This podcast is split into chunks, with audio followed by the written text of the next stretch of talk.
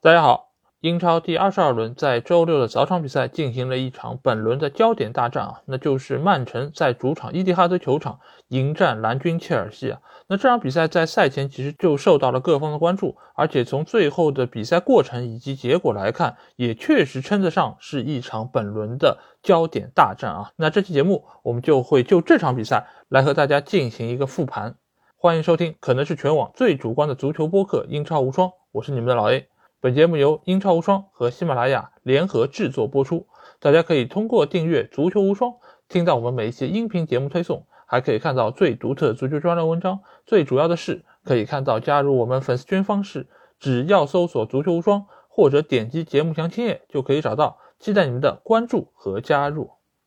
那在这场比赛开始之前啊，其实两个球队目前的一个境况都是相当不错。曼城是上轮比赛战胜了阿森纳队啊，尽管其中是有一些争议的判罚，但是他们取得这场比赛胜利之后，联赛已经豪取十一连胜啊，而且各项赛事十五场比赛已经赢了十四场，状态可以说是爆棚啊。而在球员方面，也只有马克雷斯一个球员去到了非洲杯，所以损失还是在一个可以控制范围之内啊。而且在足总杯方面，他们也是轻取了英乙球队斯文登，所以在体能上也是占据一定程度的优势。而对于切尔西队来说，他们尽管在联赛里面是收获两连平，但是在三场杯赛中，他们是取得了三连胜啊！尤其是在联赛杯的两回合比赛中是战胜了热刺啊，所以他们在士气上还是得到了不少的鼓舞。当然，门迪去到了非洲杯，以及里斯詹姆斯和齐尔维尔的受伤，对于球队的影响还是比较巨大。而且他们在相同的时间里面要比曼城多打两场比赛啊，所以在体能方面，他们仍然是需要经受一定的考验。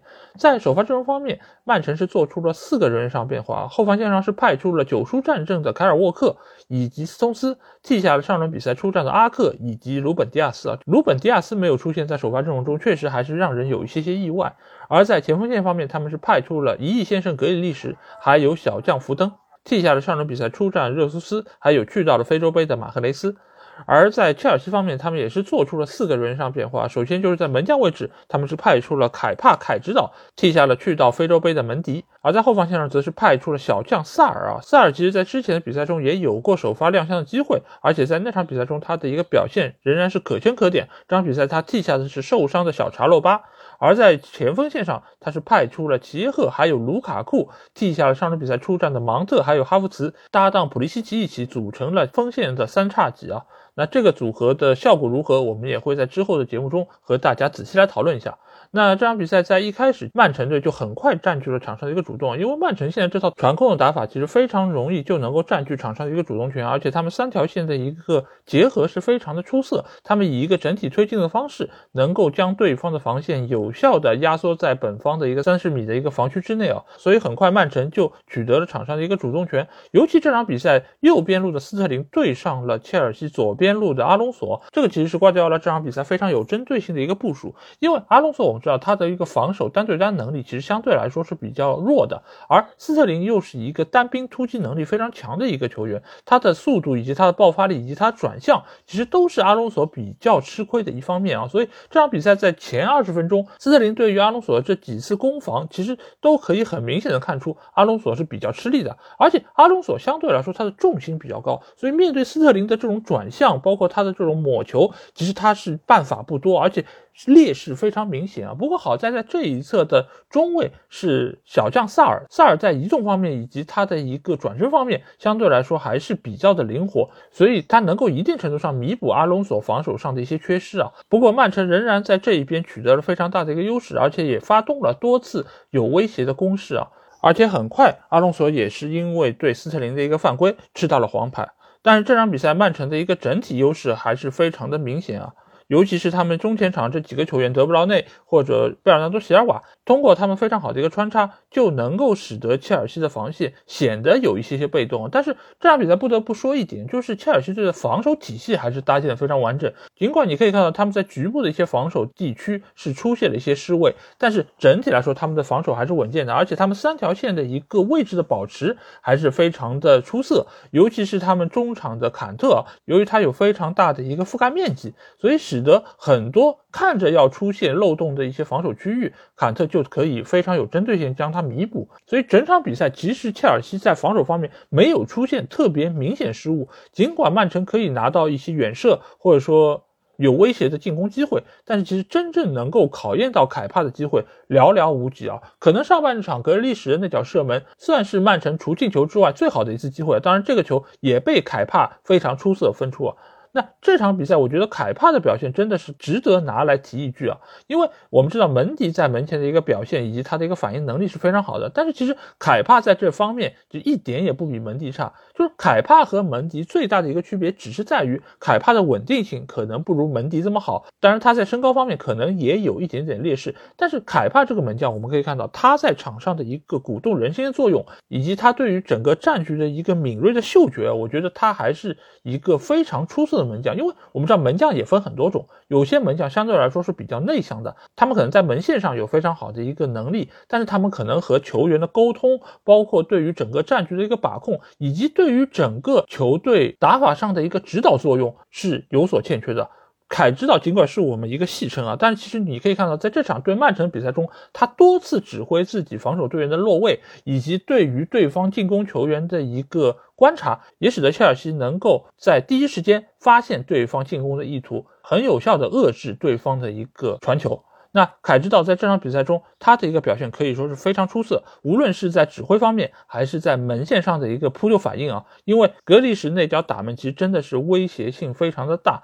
而凯帕则是完全利用了自己身体上的一个优势，将球封出了球门啊。所以这个球相当于就是为切尔西队赢得了一个进球啊。那切尔西真正的进攻线，他们是怎么面对曼城队的呢？这场比赛他们是派出齐耶赫、普利西奇还有卢卡库的一个组合，这个意图其实非常明显，就是他想要依靠普利西奇还有齐耶赫的一个单兵突击能力来冲击。曼城队的这条防线，因为我们知道曼城队的一个整体的进攻推进是非常有效的，但是他们身后留下了非常大的空档。这个时候，如果能够依靠这种又有速度又有突击能力的球员，可能会给曼城队非常大的一些牵制啊。所以，图赫尔派出了齐耶赫以及普利西奇。而并没有使用维尔纳，因为维尔纳相对来说他的速度是比较快的，但是他的一个突击能力以及最后射门的能力相对来说是比较欠缺，所以图赫尔最终还是选择这两个综合能力比较好的球员，而没有使用蒂莫维尔纳。而对于中锋线上他使用卢卡库这一点，我相信他还是忌惮于对方两个高大的中后卫，而且他也觉得在中前场能够有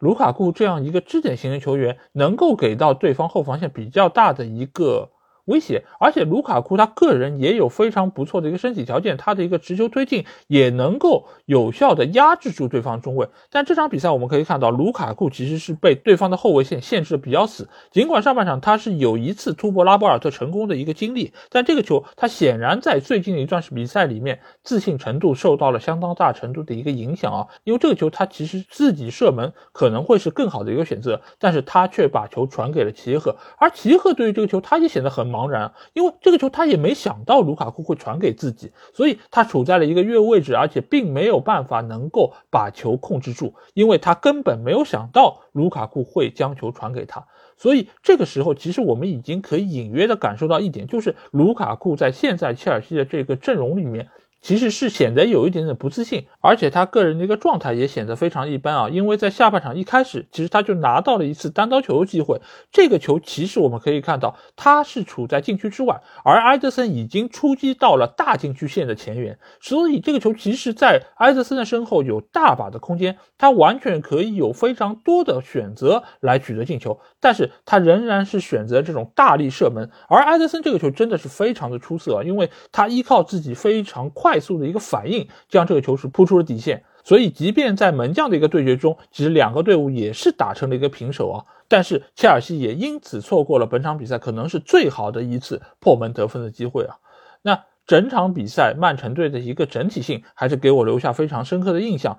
因为他们中前场的几个球员穿插跑动，其实真的是能够有效的牵制住曼城的这些后卫啊。当然，曼城他们最具有机动性的两个球员由于受伤没有办法出现在这个场上，也使得曼城队的进攻可以打得如此行云流水。但是切尔西的防守线仍然做得非常出色，尤其是吕迪格这场比赛是打到了右路啊，他也能够非常有效的牵制住格里利什在这一边的一个发挥。所以这场比赛我们可以看到，一亿先生格利什的表现和另外一端的一亿先生卢卡库的表现可以说是一样的不尽如人意。一方面是因为他本身的一个状态也没有调整到最好，另外一方面吕迪格对于他的限制真的是非常有针对性。那就当大家觉得这场比赛可能会继续焦灼下去的时候，有一个人站出来，那就是德布劳内尔。因为这种强强对话一旦是陷入焦灼之后，怎么能够打破场上这个平衡？那就是依靠球星的个人能力。因为我们可以看到这个球德布劳内的一个突破真的是非常的精彩，因为他一开始是摆脱了坎特的一个防守，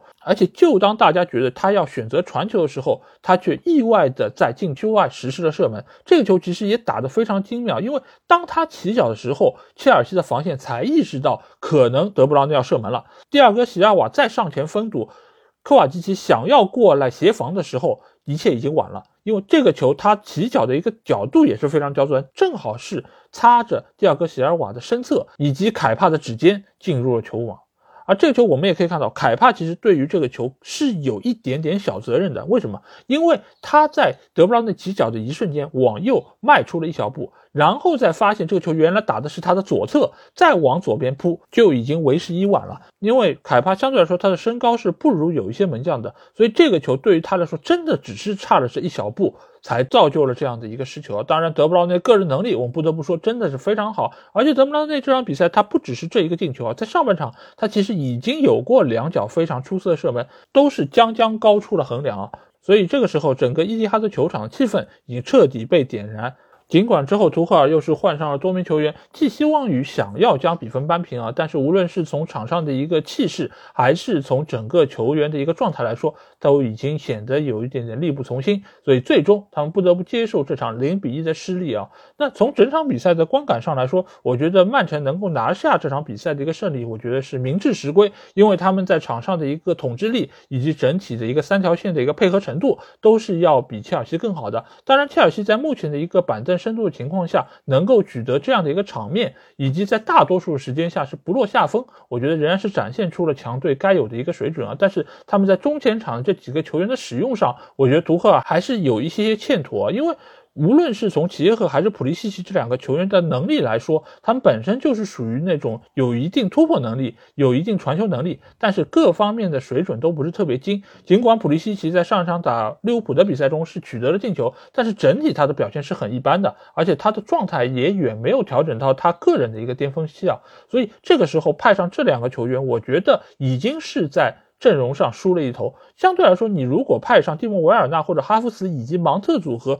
我觉得在进攻效果上还是能够有所提升的。而对于曼城队来说，我觉得这场比赛他们相对来说比较成功的一方面。是用斯特林牵制住了阿隆索的一个防守区域，使得阿隆索在这场比赛的一个助攻能力得到了相当大程度的一个限制。而另外一侧的边翼位阿斯皮利奎塔，由于年龄相对来说已经比较大，而且这场比赛也是更大程度上参与到了防守之中，所以他也无暇顾及到进攻端的一个发挥啊。所以这场比赛对于切尔西队来说，他们是全方面的被曼城队的这套打法压制。当然，这也是图赫尔在目前的阵容条件之下可以排出比较不错的一个应对了，因为。在中场，他也是判出了坎特以及科瓦基奇这样一个相对比较重防守而轻进攻的一套阵容啊，所以他也是从一开始就打定主意稳固防守，再伺机偷反击，所以他才会派上齐耶赫以及普利西奇这两个速度比较快的球员。但是图赫尔的赌博并没有成功，最终他也是输掉了这场比赛啊！而且这场比赛在输掉之后，曼城也已经在联赛中积累了非常大的一个优势，他们的夺冠形势